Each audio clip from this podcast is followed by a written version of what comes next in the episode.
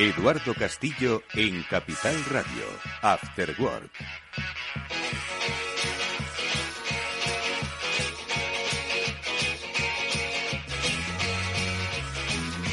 Bueno, vuelven a esta vida digital, vuelven a nuestra vida digital, pues quienes más nos gusta que hablen de ella, o por lo menos reflexionen sobre cómo está cambiando, cómo está evolucionando. Ellos son Julián de Cabo y Víctor Magariño, a los que paso ya a saludar, encantado de hacerlo como siempre. Julián, ¿qué tal? Buenas tardes. Pues muy buenas tardes, Eduardo. Aquí, como todo, entretenidísimo entre Putin, el bicho, esto, lo otro, lo demás allá, Marruecos, en fin. Desabastecimiento, eh, exactamente. ¿Qué, no, se, ¿Qué no nos está pasando? Pues ahora lo vamos a comentar porque os quería preguntar, pero bueno, antes saluda a Víctor Magariño. Víctor Magariño, ¿cómo estás? Buenas tardes. Hola Eduardo, Julián y audiencia. Pues nada, encantado de saludaros eh, un jueves más. Desde desde, desde Dinamarca, desde Copenhague. la verdad es que esta semana toca aquí. Víctor es nuestro, es nuestro gurú más snob, porque cada día se conecta desde una ciudad europea diferente. Y la verdad es que es un gusto, porque no solo tiene a bien dedicarnos en esas agendas que él se maneja, pues este rato a todos los oyentes del Afterword de Capital Radio, sino que también lo que hace es compartir lo que ve, lo que conoce. Es un Sherpa de este programa. Su trabajo allí le lleva, pero hoy lo comparte con nosotros y ahora seguro que querrás comentarnos cosas porque si no me equivoco estás en un encuentro de los gurúes del mundo de los recursos humanos que, en fin, no sé si han acertado alguna vez, pero siempre le dan muchas letras para escribir, muchos ríos de tinta sobre cómo se deben tratar a las personas en las compañías.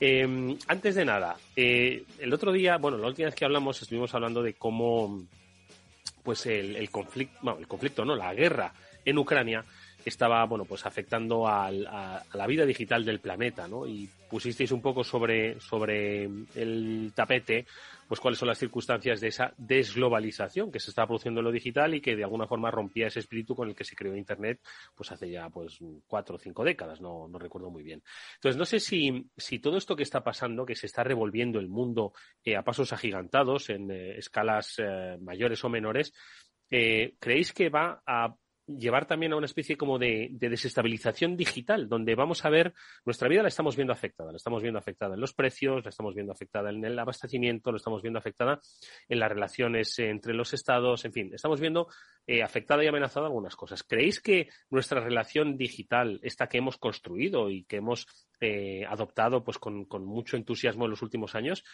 va a verse afectada de alguna manera u otra? Eh, ¿Creéis que no, el, lo digital que hemos vivido hasta ahora no va a ser como antes. A ver, ¿os atrevéis a, ser agoreros? Julián, a ver. Sí, bueno, a ver, Eduardo, hace, hace tiempo que venimos comentando en el programa que esa Internet universal, que es un poco la savia digital del mundo, se está rompiendo en dos mitades. Y esto antes del lío que tenemos montado en Ucrania, ¿no? Se está rompiendo en una mitad oriental y en una mitad occidental. Yo creo que para, para desgracia de todo el mundo, porque Internet se concibió como una herramienta para que la humanidad aunara esfuerzo y no para separar a los hombres, sino para unirlos. Y supongo que esto va a traer consecuencias también, ¿no? También curioso porque fíjate, ayer eh, salirme un poco por la tangente, pero también es un recuerdo a Ucrania de la que hemos hablado aquí. ¿Te acuerdas probablemente, Eduardo? De que hace, hace tiempo hablábamos de cómo los granjeros ucranianos habían conseguido piratear tractores americanos con un firmware que habían hecho para saltar las protecciones de John Deere, cuando John Deere decidió que en lugar de venderte el tractor te iba a vender una licencia de uso del tractor. Bueno, pues eso, esos ucranianos están hoy en la lucha Fíjate lo que, lo, que es el mundo. Y en Rusia, por su parte, llevan un poco la delantera la, sociedad civil rusa en cuanto a hacer herramientas no fácilmente rastreables por parte de las autoridades. O sea, esta, esta red que se llama Telegram, a la que mucha gente recurre como sustitutivo seguro de WhatsApp, surge de la necesidad de una, una cierta privacidad. Curioso porque ayer estuvimos hablando precisamente, no, no en Dinamarca, sino en Carabanchel, en un curso con la Policía Nacional, con los, altos mandos de Policía Nacional, estuvimos hablando precisamente de redes criptográficas y de cómo el futuro de Internet puede moverse en torno a un concepto completamente diferente. Pues lo has dicho tú claramente, es decir, nada va a ser como antes. Víctor, ¿cuál es tu reflexión? Pues mira, yo creo que algo que ya hemos comentado, pero yo creo que se va a agudizar la regionalización de Internet, digamos, ¿no? Eh, ¿Qué quiere decir eso? Pues que se van a hacer más locales las apps, las mega apps, los grandes campeones. Eh, ya, ya eh, hemos comentado muchas veces que en, que en China no juega prácticamente Google, no juega Amazon, no juega LinkedIn, no juega Twitter, porque básicamente no les deja el gobierno. Entonces, ahora lo que está viendo es claramente, ya lo intentaron eh, hace unos meses con, con, TikTok en Estados Unidos, eh, y yo eh, auguro que van a seguir intentándolo porque es de propiedad china. Y, tampoco auguro eh, un feliz futuro para compañías como Alibaba, compañías como WeChat, es decir, to, todo lo que son las apps y las mega apps chinas en el ecosistema europeo, porque entiendo que les van a ir poniendo poco a poco trabas lo cual hasta cierto punto tiene sentido, ¿no? Porque oye, si tú no me dejas entrar en tu home market, en tu uh -huh. tal, pues yo tampoco te dejo entrar en el, en el mío, ¿no? Eh, incluso esto podría llegar a afectar, pues, que ya de hecho eh, ha ocurrido a compañías como Huawei, que están un poco más en el, en el mundo hard, eh, hard en, en, vez de soft, pero que, que, que, Huawei lleva un par de años que, que están realmente tocados, ¿no? Porque, porque claro, todo el tema este chino pues les, les ha tocado mucho. Entonces yo creo que, que va a haber una, lo cual puede, puede haber una oportunidad. Mira, yo ahora, el otro día leía que, ¿os acordáis ese proyecto de cloud paneuropeo que hablábamos uh -huh. hace mucho tiempo? ¿Te acuerdas, sí, sí, Eduardo? También, que lo sí. Gaia, Gaia X, ¿no? Que, que, yo lo ponía así un poco como, fíjate, ahora se van a poner una década y media después de que Amazon y después de que Microsoft, ahora en Europa van a ver si hacen un cloud. Bueno, pues ya he oído que quieren resucitarlo o, o activarlo o, o, ponerlo en marcha, ¿no? Lo cual, claro, también tiene sentido. O sea, es un poco independencia en la nube, sí, es lo que decías, ¿no? Exactamente, exactamente. Un, un poco pa, para tener una, una alternativa, porque claro, ahora mismo te chapa Amazon y, y bueno, lo, lo, que ha pasado con Microsoft en Rusia. Te chapa Microsoft en Rusia y a unas cuantas compañías multinacionales se las ha llevado por delante. Vale que ahora estamos en guerra y tal, pero es que te chapa Amazon en Europa por cualquier cosa y se cae, vamos, dos terceras partes de Europa, pero se cae pero redondo, ¿sabes? Mm. Entonces, claro, esto, esto es, eh, hoy en día Internet ya es estratégico completamente. Sí. No puedes estar a, a, a, expensas de dos o tres grandes multinacionales, en este caso norteamericanas. O sea que yo creo que eso lo, lo vamos a ver y probablemente, probablemente Nazca, pues a lo mejor, esperemos, ¿no? Y sería una oportunidad, un gran campeón de, de cloud computing europeo.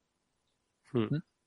Vamos a tener que eh, adaptarnos los usuarios que hemos disfrutado de cierta globalización a través de globalidad, ¿eh? a través de Internet, eh, una, es una relocalización. Es lo que decían, ¿no? Dicen, mira, cuando de repente todos los ciudadanos de Moscú les digan que en vez de ir a comprar al Zara van a comprar al Zora, que es la, nacionalización eh, eh, rusa de, las tiendas de Zara, pues al principio pues no les quedará más remedio, pero luego van a decir, oye, yo es que a mí me gustaba comprar, me gustaba vestir con ropa diseñada en Arteixo, ¿no? Eh, ¿Creéis que eso podría llegar a, a, Europa, pues si de repente sufrimos esta relocalización, que de repente Amazon pues diga, mire, este producto, pues bueno, como pasó con el Brexit, ¿eh? Ojo, eh, al final lo que te venía del Reino Unido, pues al final tardaba más, te tenían que pedir más documentación o incluso no había, ¿no? Entonces, eh, ¿creéis que nos vamos a enfrentar a esto en el corto plazo, Julián? Yo me temo que sí, Eduardo. O sea, toda, toda situación diferente es aprovechada por los demagogos para enroscarse la boina un poco más a fondo en el cráneo, ¿no? Y hay gente que tiene el trae el cráneo roscado de fábrica y si no se enrosca la boina, pues pasa frío y se le van las ideas. Y es una tristeza y una tragedia en el fondo para todos. Este, este tipo de situaciones que al final nos vuelven mucho más egoístas, mucho más concentrados en nosotros mismos, mucho más bajo una primera oleada probablemente de, de, apariencia de solidaridad y de qué bonito es eso de ponernos la bandera ucraniana en Twitter para que mole mucho y se vea que yo soy solidario y tal. Y, y o sea, también con todo el respeto para la gente que se ha agarrado un camión y se ha ido para allá a echar una mano, que también la hay, ¿no? Pero que debajo de esa primera oleada de, de reacción en positivo, de sacar pecho por Europa y de decir, oye, hay que buscar un lugar bajo el sol, yo no sé si al final nos vamos, como siempre, a disgregar de nuevo en una boina local cada uno, pensando en cómo lo hacemos cada uno de nosotros. Creo que, puede ser, si tuviéramos unos dirigentes europeos con visión de la historia y con visión de futuro, una oportunidad impagable para conseguir que Europa empezara a tener una voz propia realmente en el concierto internacional de una puñetera vez y que no se convirtiera en una sucursal ni de unos ni de otros, sino en, un poder propio con una con una idea de la vida que a mí me parece probablemente la más decente, la más, la más razonable y la más abierta que hay en el mundo ahora, muy por encima de Estados Unidos, donde las cosas son como son el capital prima por encima de cualquier otra consideración y cuando te das cuenta al cabo de los 10 años, de lo que te contaban 10 años antes, te das cuenta de lo que había detrás era puro negocio y no tanto principio y tanta defensa de la libertad y tanto tal. ¿no? Yo creo que Europa ahí quizá tenga un equilibrio bastante razonable entre una visión más humanista de la historia de la vida y de las cosas y una, y una visión más material. Y ojalá esa visión triunfe. Podríamos, si, si lo hacemos bien, convertirnos un poco en, el gran amortiguador entre unos y otros, ojalá sea así, pero no sé, no sé, no veo yo ningún Adenauer así en el horizonte. Una lástima que esto nos pille con la Merkel de baja. Complicado, complicado. Europa frente al espejo. Por cierto, que Víctor, estás en Copenhague. eh, ¿qué, qué, percepción hay ahí de las cosas? ¿Cómo está viviendo la sociedad danesa? conflicto en Ucrania, porque ellos al final, bueno, pues también tienen cierta proximidad y obviamente dependencia, porque el gas que Alemania necesita, el que le sobra a Alemania, supongo que va para Dinamarca, ¿no? Entonces, no sé si se está percibiendo un poquito estos grandes retos, desafíos europeos de la misma forma que se están viviendo, por lo menos en esta tertulia. Sí. Pues mira, Eduardo, eh, por partes, eh, has comentado el tema de las, de las aduanas y tal. Eh, y del Brexit. Mira, esta semana parte del equipo de, Power Business School estamos aquí en, Copenhague, pero otra parte está en Londres y también atendiendo a un evento de donde está la florinata de, del recurso humano. Bueno, pues te puedes creer que esto la pregunta es, increíble. ¿Y, en Madrid quién está? ¿Quién está trabajando en Madrid? pues, Entonces, ¿quién está aquí en la casa? El, otro tercio, el otro tercio. no, hombre, estamos los, los, de Business Development, los de venta estamos fuera, pero, pero en Madrid está el back office. No, pero lo que te quería contar es que eh, cosas que, que, que ya no, no, tienen sentido, ¿no? Eh, tú sabes que nos han parado en la aduana las sudaderas que llevábamos de como regalito para la gente que iba a la convención. Que nos las han parado en la aduana y las licencias de los programas. Tú te lo puedes creer. Es que suena como al siglo pasado, total, vamos. Que te lo paran en la aduana al ir a Londres. Cuando esto hace dos días era Schengen y entrabas con el DNI. Bueno, pues ahora te paran las. O sea, es que es una cosa realmente inconcebible, ¿no? Esto eh, eh, eh, en cuanto a bienes físicos, ¿no? como anécdota. Y, lo otro es, yo sí que creo que si se va a producir esta fragmentación en lo, en lo digital, quizá podría haber una oportunidad para, para, para integradores, ¿no? Por ejemplo, o sea, en el, en el mundo cloud, pues tienes a, los tres grandes campeones y luego tienes compañías como Red Hat, por ejemplo, que sirven para hacer una integración y para de alguna forma disminuir el riesgo y, orquestar una solución que funcione en las tres clouds, ¿no?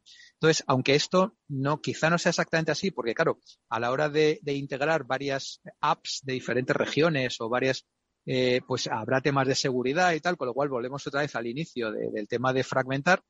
Pero yo veo quizá una oportunidad de, pequeños o grandes campeones locales. Yo creo que ya se ha visto ahora con Facebook, ¿no? que, llevaba tiempo eh, aplanándose la, adquisición de, eh, nuevos usuarios y ahora ha decrecido un poquito, ¿no? O sea, con lo cual yo creo que fenómenos como Facebook ya, ya lo hemos visto y, tardaremos mucho. No sé si volveremos a ver otro fenómeno de la magnitud y la categoría de Facebook. Pero sí que hay, como decía Julián también, la posibilidad de estos campeones eh, europeos, eh, y efectivamente coincido plenamente en que Europa tiene la ocasión de, intentar subirse a este, a este, carro, ¿no? Aprovechándose esta tendencia.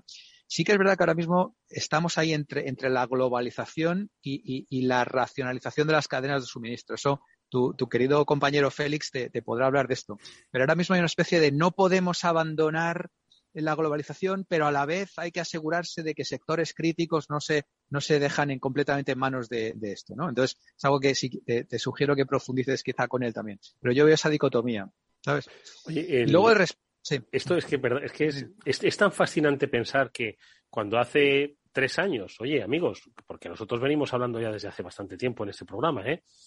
cuando hace tres años, eh, vamos a poner el 2019, no había todavía pandemia ni historias y hablábamos y nos veíamos en el estudio de radio, eh, jamás pensamos que tres años después íbamos a estar hablando ya no de una guerra en Ucrania, de la salida de, bueno, la salida del Reino Unido, yo creo que fueron esos, primeros compases, ¿no? De, cómo se estaba eh, transformando la era, ¿no? El cambio de era. Pero creo que la pandemia lo que ha hecho ha sido acelerar hacia dónde nos dirigíamos, ¿no? Eh, la fragmentación de la que habláis en Internet, em, una eh, relocalización del comercio, la vuelta a las aduanas, a los a los ah, a las fronteras comerciales es es, eh, es alucinante cómo en tres años nos ha cambiado todo esto, ¿eh? o sea, la película ha cambiado. Perdón, que es una reflexión en voz alta escuchándote, Víctor. Eh, sí, sin duda, sin duda. Pero bueno, me, me preguntabas por, por lo que lo que está pasando aquí y, cómo ve la gente. Obviamente, claro, aquí estamos muy cerca, ¿no? Estamos bastante más cerca. Eh, yo tengo, estoy aquí con una compañera que es, que es sueca también y me hablaba de que las noticias en Suecia eh, ya están hablando de la Tercera Guerra Mundial. Claro, es que están al lado. O sea, es que están súper al lado. Entonces ya estás, estás viendo a especialistas en guerra eh, casi casi a diario en las noticias, hablando de, de, estas cosas, ¿no?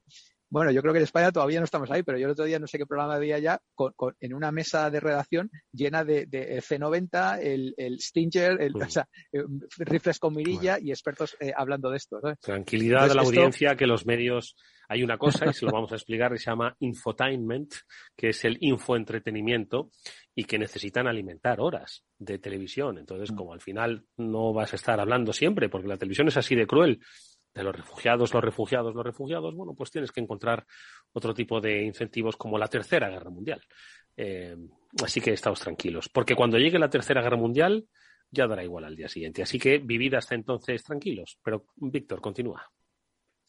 No, y, luego aquí un poco, eh, bueno, eh, cosas que te llaman la atención, pues tanto en positivo como en negativo, ¿no? Por ejemplo, si quieres en lo, en lo positivo, pues lo primero que te llama la atención es que estás aquí, como te decía, con la Florinata, con las mejores empresas y más grandes de, Dinamarca, y todo el mundo habla un inglés, o sea, bueno, no, perfecto, o sea, perfecto, ¿vale? Entonces yo me imagino esto en España y pues eh, quien, más y su menos tendría, tendría sus problemillas, ¿no? Pero además un inglés perfecto.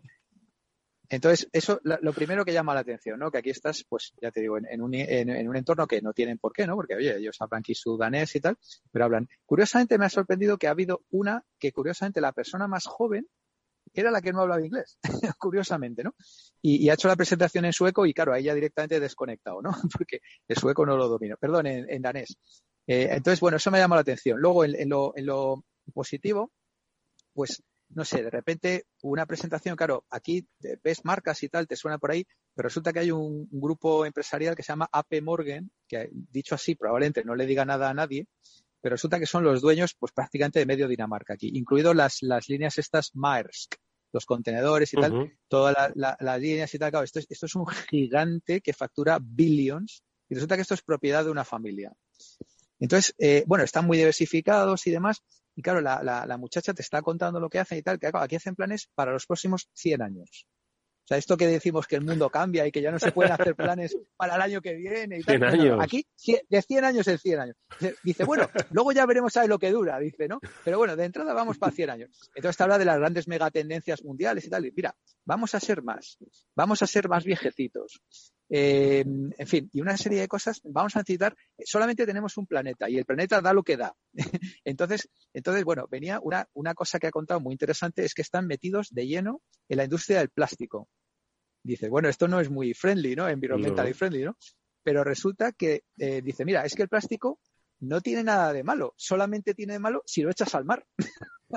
entonces, dice, claro, efectivamente, resulta que hay un problemón eh, en la cadena de alimentación que el 70% de lo que fabricamos para comer se desecha, se tira. Sí, plásticos de un, solo uso, ¿no? De estos. No, no, se tira. Entonces, no, al revés. El plástico lo que sirve es para conservar más tiempo la comida y que se tire menos. Entonces, hay billions de ahorro solamente con, temas de plástico. Entonces, lo que tienes que hacer con el plástico es tener mucho cuidado de no echarlo al mar y de que no acabe en el mar. Una cosa muy curiosa, ¿no? También hablaba del, del, petróleo dice, con el petróleo no hay nada de malo, lo único que hay de malo es quemarlo. Entonces, o sea, eran cosas así como, muy llamativas, ¿no? Eh, y a mí me ha llamado, me ha llamado bastante la, atención. Eh, y luego ha hablado, por ejemplo, eh, otra empresita que se llama Danish Crown, que estos son, básicamente facturan como 9.000 millones en productos cárnicos, que, tampoco la carne es el producto más verde del mundo, ¿sabes? Entonces el tío pues explicaba un poco, bueno, pues un, montón de cosas, ¿no? Pero cómo realmente la gente pues eh, le da un poco igual el tema de lo verde, porque en realidad lo que quiere son productos baratos, ¿no? Y entonces que sí, que ponen la opción verde al lado de la opción barata y todo el mundo compra la barata. O sea que el tema de lo, de lo verde le da, le da un poco igual, ¿no? Y bueno, esas son así un par de cosillas que me han llamado. Oye, muy, muy interesante. ¿Qué te parece, Julián? Eh? Me, parece de lo más solidario. O sea, si comemos plástico, bebemos petróleo y mandamos a hacer puñetas todo lo verde, nos va a ir de coña. Tendremos un gran futuro. En cualquier caso. Me parece, me parece de chiste, Eduardo. O sea, me parece que al final siempre estamos en lo mismo, que es en, en que cada uno habla de su libro y mira su libro y lo demás le importa un pito el plástico, el plástico es perfectamente sustituible en muchos ámbitos y el plástico es un problema para reciclarlo. Y el problema es que van a tirar al mar se haga lo que se haga, sea plástico o sea un material biodegradable, con lo cual más nos vale hacerlo biodegradable para que cuando lo tiren al mar, cosa que inevitablemente terminará sucediendo, aquello no destroce la vida en el océano pues yo, no sé cuántas tarjetas de crédito llevamos circulando por nuestra pena en formato de microplástico que nos comemos con el pescado a fecha de hoy. Bueno, con el pescado no, porque ahora tampoco hay pescado, gracias a que tampoco hay petróleo, porque tampoco hay camiones, porque, en fin, el mundo, el mundo se acaba, Eduardo. Y en mitad de esto yo lo que sí pienso, y, y es, quizás lo único positivo que le veo al tema, es que a lo mejor toda esta situación impulsa un poco el desarrollo de esa siguiente generación de Internet mucho más cripto, que será la forma de, que la red se defienda un poco de la presión de los gobiernos, que son los que en el fondo intentan trocearla, de los gobiernos y de las grandes corporaciones que han terminado por convertirse en los gobiernos alternativos del siglo XXI, que es un poco lo que ha sucedido con la segunda generación de Internet, que cuando arrancaba la web 2.0 nos parecía que iba a ser la bomba, porque todo el mundo podría publicar, todos podríamos compartir, todo tal, todo cual, y lo que te dicen los datos al final es que todo el valor se lo han quedado los cachondos de Gaza que, que manejan aquello con mano de hierro y los demás hacemos lo que buenamente podemos. Con lo cual a lo mejor hay, hay una posibilidad de que la sociedad reaccione de nuevo y que el mundo del friki nos redima un poco de esta panda de mangantes, sean gobiernos o sean empresas, que lo que buscan es su propio beneficio, ¿no? Mm. pues eso, a, producir más carne, a producir más plástico, a producir más petróleo, que nos lo vamos a pasar bomba. Y dentro de 100 años todos calvos, que es la conclusión del informe de la familia más magnífico. Dentro de 100 años, a mí, como decía Luis XVI, después de mí, el diluvio. A mí qué cojones me importa lo que pase dentro de 100 años. En cualquier caso, es cierto que tenemos una, una lectura inicialmente negativa ¿no? sobre este un gran cambio de era al que estamos asistiendo, en el que, bueno, por otro lado también nos pensábamos que todo era eterno y en realidad es que todo es, todo es efímero y cada vez lo, es más, ¿no? Pero bueno, también hay que tener una lectura positiva eh, a la que dice Julián que bueno surge la, la, oportunidad y también apuntaba Víctor a que pues haya un nuevo desarrollo un, la, la, necesaria evolución ¿no? hacia la internet iba a decir 2.0 a la de verdad ¿no? a, la sociedad eh, global digital 2.0, ¿no? que es un poco hacia donde nos estamos dirigiendo. Víctor, a ver. Sí, eh, bueno, efectivamente, eh, había más cosas, ¿no? He simplemente sacado estos dos puntos porque me ha llamado la atención como curiosidades, ¿no?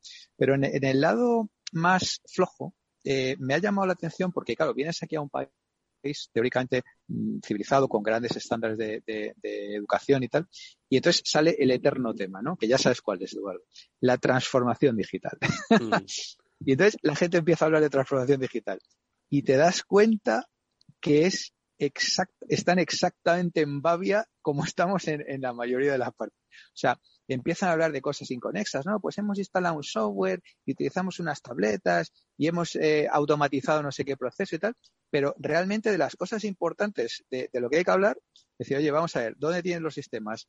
Eh, háblame de cloud, háblame de, de, inteligencia artificial, háblame de aprendizaje supervisado, de aprendizaje no supervisado, háblame de deep learning, háblame de APIs, háblame de SDKs. Pues de eso no sale.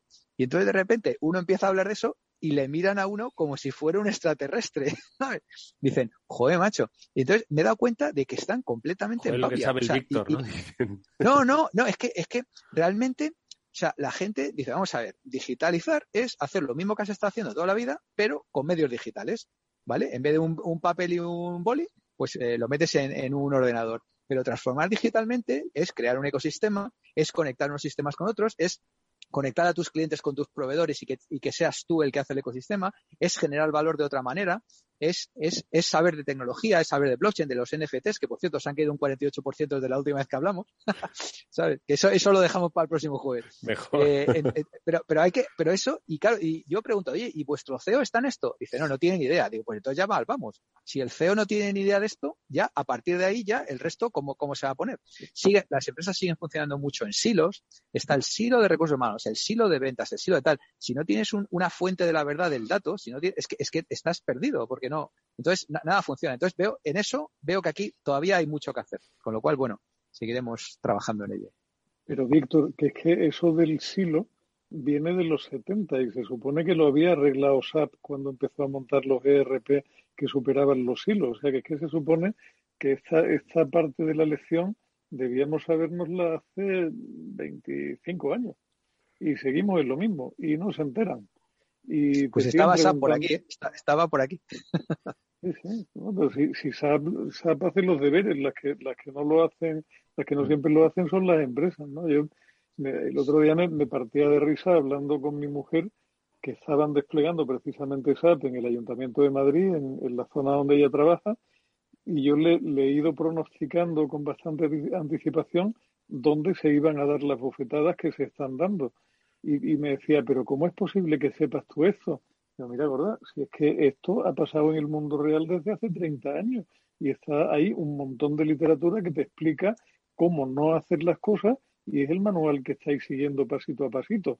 ¿Cómo, cómo vamos a cagarla? Punto uno. Hágalo, pues es el manual que estáis siguiendo, pues, Aplicaciones individualizadas, punto dos. Pero yo, de verdad, me sigue sorprendiendo el profundo desconocimiento que hay en general de, lo más básico. O sea, aquí hablas de un API, de un SDK, de, de, y, es que la gente te mira como si hablara marciano. Es decir, pues que eso es la base de todo. ¿Tienes, em, ¿tienes cena esta noche, Víctor?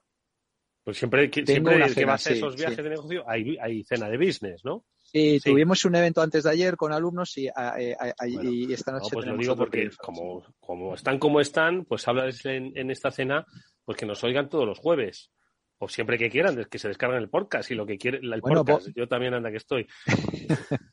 que nos escuchen y que entiendan por, dónde va a ir, por dónde va las tendencias digitales, que se dejen de historias. Que, sepas que voy reclutando fans por ahí. ¿eh? Ya nos oyen en, en, medio Europa, medio Europa, tranquilo. pues, pues eh, en la otra media, bueno, la otra media tiene problemas. Amigos, que nos vamos aquí a, que nos despedimos ya. Decir la, Puedo dar la, noticia hiper friki del día, Eduardo. Claro, hombre, por supuesto. no nos vayamos sin ella. Se entiende probablemente.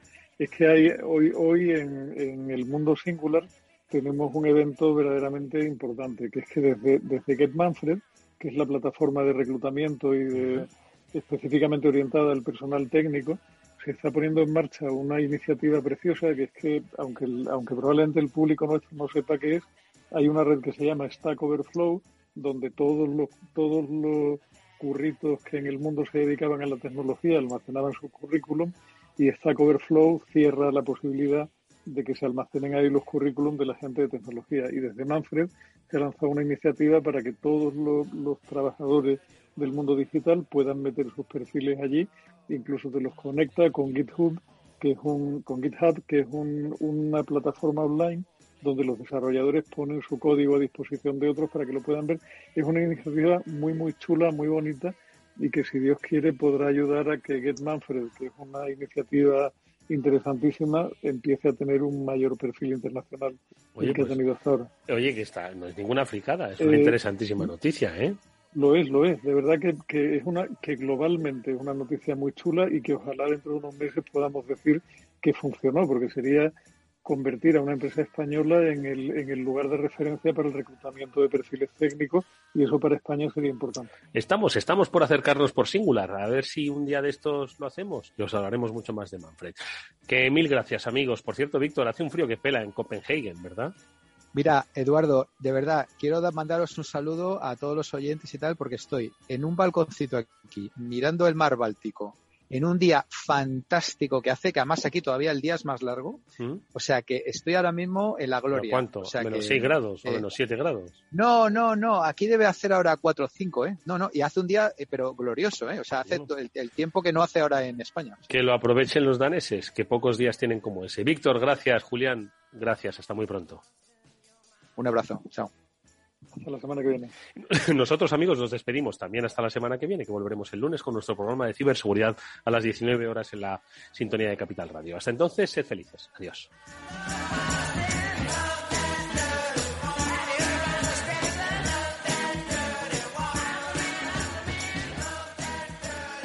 Después del trabajo, After Work, con Eduardo Castillo, Capital Radio.